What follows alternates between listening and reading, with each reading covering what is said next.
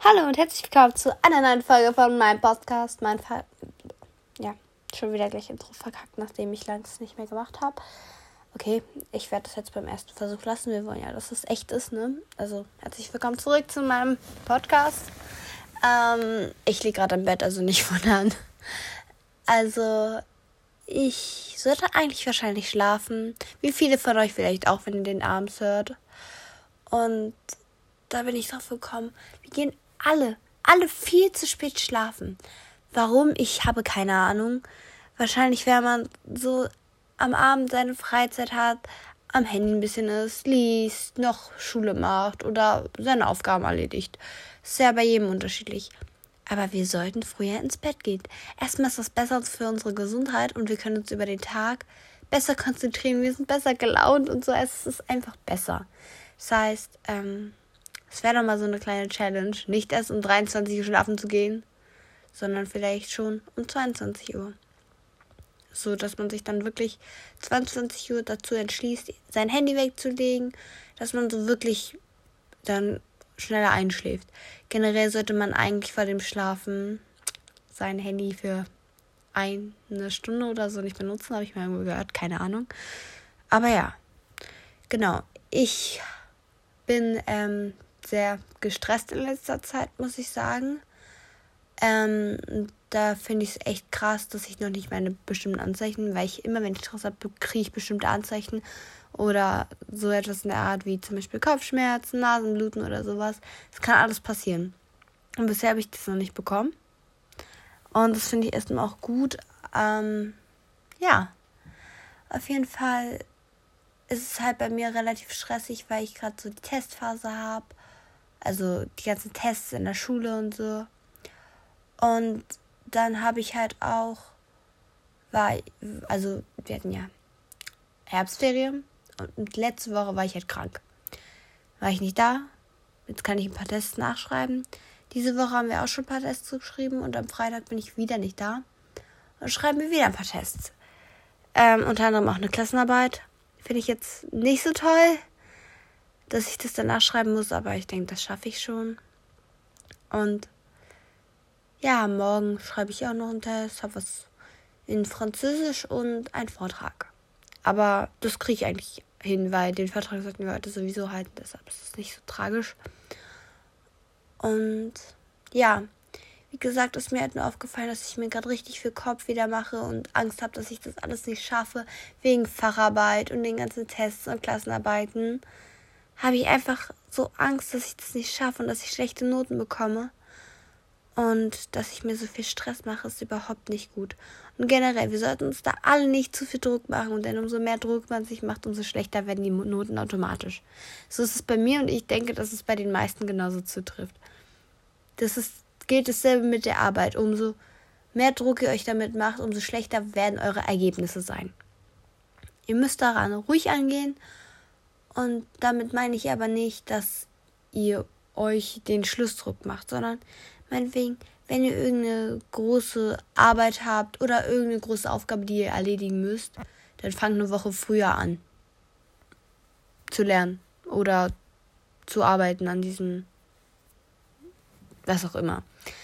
Und das ist wirklich wichtig, dass man das tatsächlich macht, dass man sich das so aufteilt und dann sich so denkt, so, ah, ich habe noch zwei Tage und ich kann eigentlich alles. Dann gucke ich mir das den Tag davor nochmal an und dann wisst ihr, oh, ich kann das alles, ich weiß, was ich machen muss.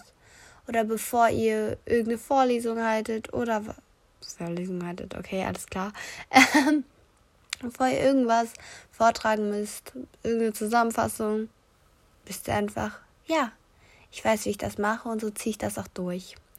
Bei mir zum Beispiel ist es auch, dass ich sehr viel Lampenfieber habe. Ich habe sehr, sehr großes Lampenfieber. Und ich weiß eigentlich ehrlich gesagt auch nicht wieso. Weil es ist nur in der Schule so. Ich spiele selbst persönlich Theater schon seit der ersten Klasse. Und ich war auf Bühnen, ich habe vor fremden Leuten vorgespielt, mir war nie irgendetwas unangenehm. Unangenehm, ups. Ähm, und ich weiß auch nicht, warum das jetzt immer noch so, also warum das so krass ist in der Schule immer. Ich glaube, ich habe immer das Gefühl, dass so viele Leute da sitzen und von mir erwarten, dass ich das so und so mache. Aber im Prinzip, die erwarten eigentlich, klar, die Erwartungen sind immer da, aber vor allem in der Schule, macht euch da nicht so viel Stress. Und das muss ich mir selbst auch immer sagen. Und das ist echt schwer. Aber vielleicht kann ich euch damit ja irgendwie helfen, dass ich euch sage, macht euch nicht so viel Stress. Selbst wenn ihr mal eine schlechte Note schreibt, es wird nicht euer Untergang sein. Werdet, aus euch wird trotzdem später irgendwas. Und das ist dann halt einfach wichtig, dass man sich dann nicht so viel Druck macht. Das ist wirklich das Wichtigste. Und ich habe mich gerade schon wieder wiederholt. ähm, aber bei mir, wie gesagt, um nochmal zurückzukommen darauf, dass ich nicht gut Vorträge halten kann, weil ich einfach Lampenfieber kriege. Manchmal kriege ich Atemnot oder Panikattacken und dann läuft auch mal die eine oder andere Träne. Und im Prinzip habe ich halt wirklich nur Angst davor, dass ich die Erwartungen der anderen nicht erfülle bei diesem Vortrag. Wo ich mir eigentlich denke, so, wenn ihr irgendwas vortragt, die anderen sind eigentlich nur froh, dass sie gerade nichts machen müssen. Klar, sie müssen euch zuhören und irgendwelche Bewertungen abgeben oder weiß ich was. Aber im Prinzip, so, das juckt die auch nicht.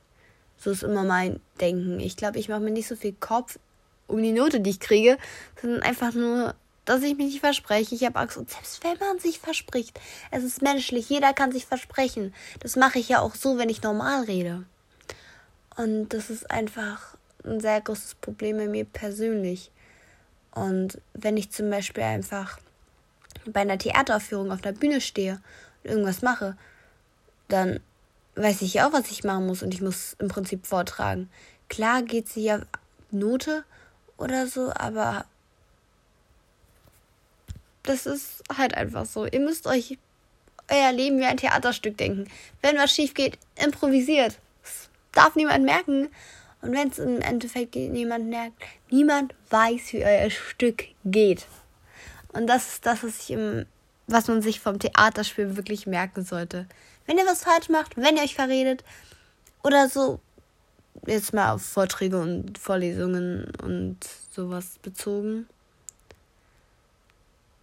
Es weiß keiner. Wenn ihr euch versprecht, dann weiß es doch keiner. Also klar, wenn ihr eine PowerPoint-Präsentation habt, ein paar Lack wenn da was anderes draufsteht, ist nicht so schlimm. Ihr redet einfach weiter und überspielt das.